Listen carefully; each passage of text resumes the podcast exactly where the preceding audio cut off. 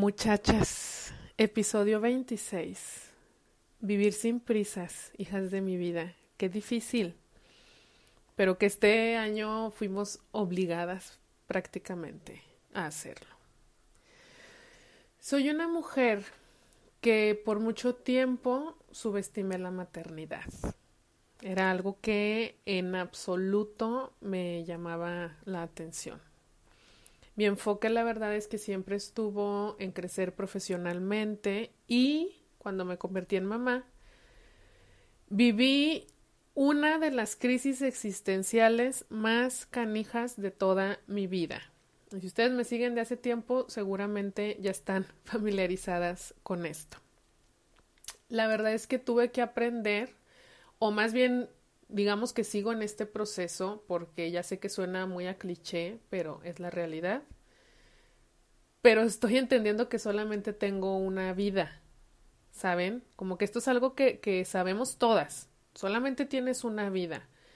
Pero después de este planteamiento me, me vino la pregunta, ok, ¿y cómo quiero vivirla?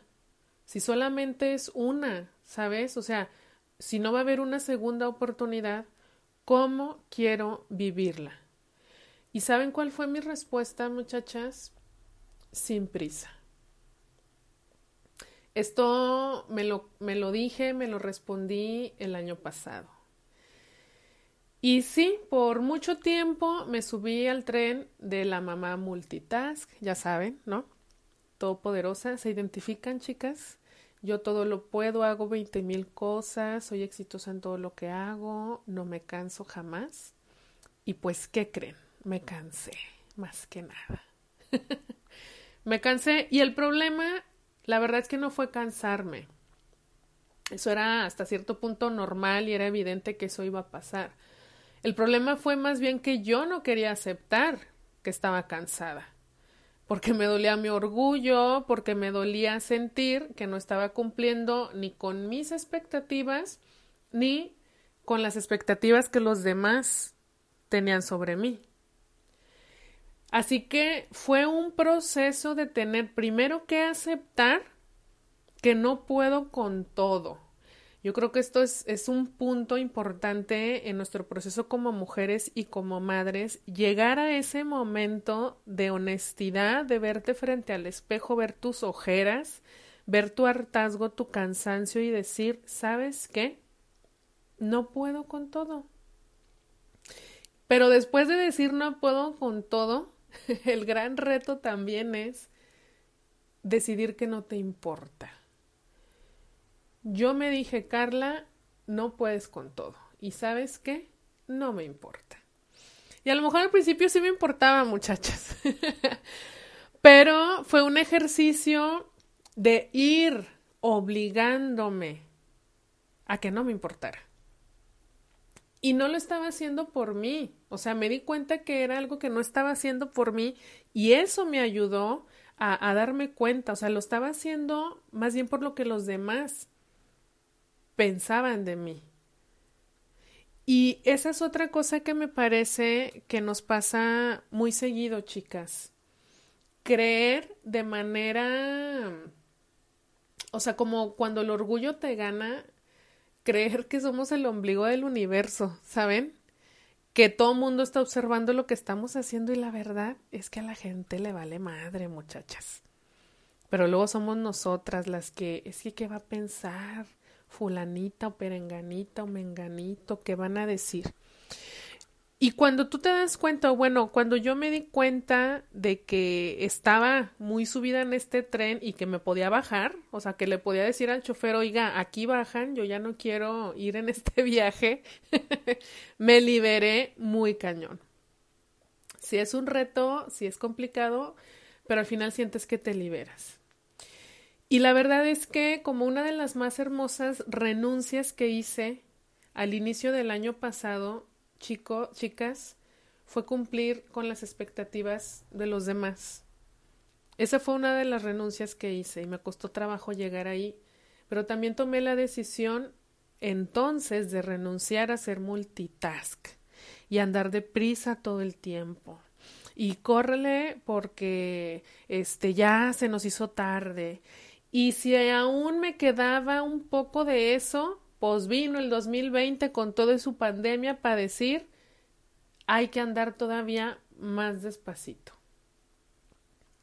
Y yo sé que ha sido un año caótico, parezco disco rayado que a cada rato se los digo, pero no crean que solamente me enfoco en eso. O sea, han sido muchos aprendizajes y mucho de lo que agradezco de este año es que me haya obligado a sentarme en una silla para verme al espejo y decir, todavía necesito bajarle un poquito más al acelere que traigo. Y que no es algo sencillo, ¿eh? Y yo sé que quizá muchas de ustedes a este punto puedan decir, pues no es tan fácil. Claro que no lo es. Por naturaleza yo soy muy inquieta y estoy segura que muchas de ustedes también lo son, ¿no? A mí la verdad es que me gusta involucrarme en muchas actividades y de hecho eso es algo como es de mis principales características y me gusta. No reniego de eso. Me gusta mucho. Y no renuncié a eso, ¿eh? Ojo, porque esto también puede ser ahí como que una trampa. No renuncié a eso. A lo que sí renuncié fue a la ansiedad que me genera y a esa necesidad que me daba decir a todo que sí. Yo necesitaba o sentía que necesitaba decir a todo que sí. Y la verdad es que no. ¿Por qué? Porque caí en cuenta de que no necesito demostrarle nada a nadie. Tú que me escuchas, aunque quizá no lo has reflexionado y, piensas que, que no es así, pero te lo digo, no necesitas demostrarle nada a nadie. Te quiero pedir que te mires en el espejo en algún momento de soledad, de un minuto que te puedas dar que te mires a los ojos a través del espejo y que te repitas en voz alta, no necesito demostrarle nada a nadie. Y observa cómo te sientes. Y al final del día te vas a dar cuenta que te estás quitando un gran peso de encima. A mí la verdad, muchachas, a pesar de que soy inquieta, me parece lo más hermoso andar despacio y si hay algo que yo le agradezco a este año, a esta crisis mundial, es que me trajo ese regalo de andar despacio. Yo no sabía, y no sé ustedes, pero yo no sabía, o al menos yo no me acordaba qué se sentía andar despacio. Este, estar más tiempo con mis hijos, pero como en un momento más de calidad, estar un poco más para mí, más presente para mí, más presente para mi pareja, para las personas que me importan. O sea, ahora si no visito a mi mamá, le llamo por teléfono. Y antes este asunto de llamar por teléfono, pues como que no, no sé, no era una práctica muy común, ¿no? Estar en casa y no tener mi atención en ningún tengo que.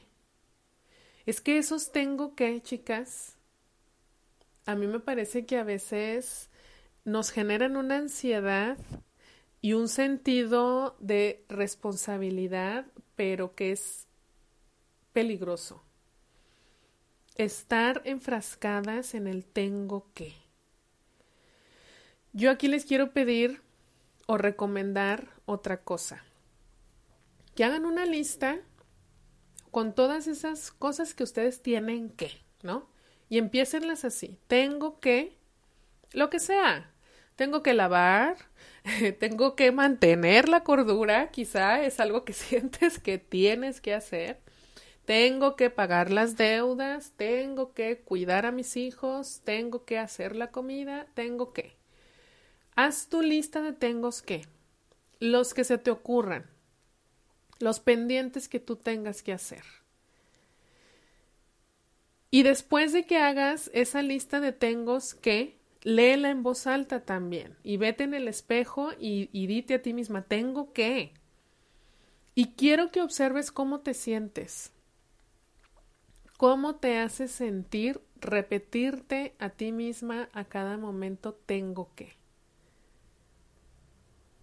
tómate un momento para hacerlo. Y después de que hayas hecho tu lista, te quiero pedir que a un ladito de estos tengo que cambies esa frase por elijo. Tacha el tengo que y cámbialo por elijo. Elijo hacer la comida, elijo cuidar a mis hijos, elijo este conservar mi paz mental. Y nuevamente, repítete eso frente al espejo y observa cómo te sientes. A mí la verdad es que cambiar esos tengo que por el hijo en mucho me ha devuelto la salud hasta espiritual, chicas, porque entonces me doy cuenta que la única persona responsable de mí soy yo. Y es importante también que sepan, que sepas que, como te dije en el episodio del miércoles pasado, este tema no es lineal. En algunos momentos puedo hablarte de que me está llevando la tostada y en otros momentos puedo hablarte de que hay muchas maneras de ayudarnos a salir adelante. Yo hice este compromiso se los dije en el episodio anterior, de estar bien conmigo. Y al comprometerme a ponerme primero, o sea, a mí como prioridad, a mi familia como prioridad, pues me comprometí automáticamente a andar sin prisas. ¿Cuántas veces hacemos cosas y andamos en el acelere porque lo hacemos por nuestros hijos? Pero resulta que en el día a nuestros hijos en realidad les estamos dando muy poca atención, porque estamos ocupadas haciendo cosas por ellos. ¿Me explico? Es como una trampa en la que creo que es muy fácil caer, en la que yo caí, y como les, les digo, me di cuenta de que al menos para mí ese no era el camino que yo quería tomar. Yo quiero tener todo el tiempo esta conciencia de querer permanecer conectada con las personas que amo. Y esto implica, como te digo, andar sin prisas. ¿Qué es lo verdaderamente importante para mí en mi vida? Y renunciar a cumplir las expectativas de los demás y mantener mi lealtad conmigo y con nadie más también me obliga a andar sin prisas, porque si mi prioridad soy yo, por supuesto que me voy a dar el tiempo para hacerme desde una rutina de skincare hasta darme un baño relajante de 15 minutos o más, hasta darme un momento para leer o para hacer cosas que yo disfruto sin prisa. Poner a mi familia como prioridad implica también que me voy a dar un momento para jugar con mis hijos, sin estar con el teléfono y espérame hijo, deja nada más mando este mensaje, o que mi hijo me esté hablando y yo no lo pelo porque estoy con el teléfono, es que tengo que hacer esto, y luego la histeria, y no. Tal vez durante el día de verdad tengo tantas actividades que solamente me queda una hora para convivir con mis hijos. Está bien no te martirices porque, porque es una hora. Pero comprométete a que esa hora sea una hora de calidad. Créeme que eso es siempre mucho mejor a que quizá estés como todo el día aparentemente disponible, pero en realidad no estás presente. Con todo y todo lo que yo les he compartido del caos que hay en mi vida, chicas, la verdad es que quiero decirles que sí tenía mucho que yo no me sentía también, y yo sé que suena contradictorio, pero en realidad las palabras soltar y fluir han tomado un significado mucho más profundo para mí. Y esto se los quiero compartir con todo el corazón. Es real, es real que cosas mágicas suceden cuando te pones a ti en primer lugar. Y entendiéndolo así, ser egoísta es el mayor acto de amor que yo he hecho hacia mis hijos. Totalmente. Hoy, una vez más, elijo ser egoísta, porque sé lo que eso representa y significa para mis hijos y para mi familia. Y hoy quiero invitarlas a que reflexionen sobre esto, a que se den un momento para considerar cuáles son las cosas verdaderamente importantes en su vida y después de hacer este análisis, decidan qué van a hacer. Si hay cosas que tienen que reestructurar y hacerlas. Porque acuérdense que no es suficiente con saber lo que necesito, como tampoco es suficiente querer hacer las cosas. Hay que hacerlas. Punto final. No hay más. Y en este compromiso contigo misma, en este compromiso conmigo misma, no va a suceder nada si no haces, si no hago. Y quiero dejarlas con esta frase final como para cerrar este breve episodio que dice, mientras esperas que llegue lo mejor, no te olvides de vivir. Chicas, aquí y ahora.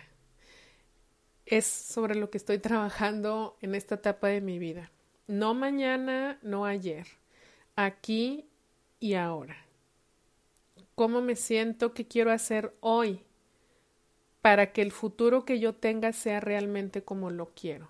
Y entender que la responsabilidad para que eso suceda es mía y de nadie más. Quiero agradecerles por haber llegado hasta el final de este episodio.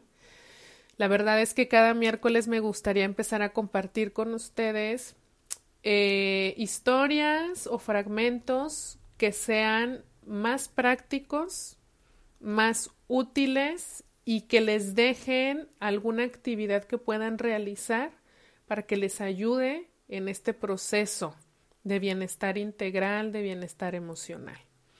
Ojalá hagan este ejercicio, ojalá hagan su lista de tengos que y los cambien por el hijo, se vean al espejo y se repitan que no, no tienen que cumplir con las expectativas de nadie ni tienen que demostrarle nada a nadie.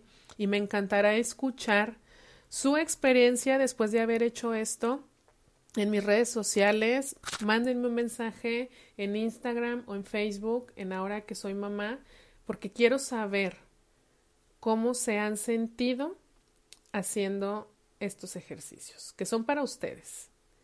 Les mando un abrazo muy fuerte, las vuelvo a invitar a nuestro grupo donde compartimos todos los días cómo nos vamos sintiendo, donde tengo siempre ahí como cosas que son más en corto, más profundas, que no tengo tan abiertas como en, en, Facebook o en Instagram, sino que es un grupo más reducido, donde abunda el respeto entre todas, donde no necesitas ser mamá para estar ahí, solamente que traigas toda la buena vibra y disposición de hacer comunidad entre mujeres.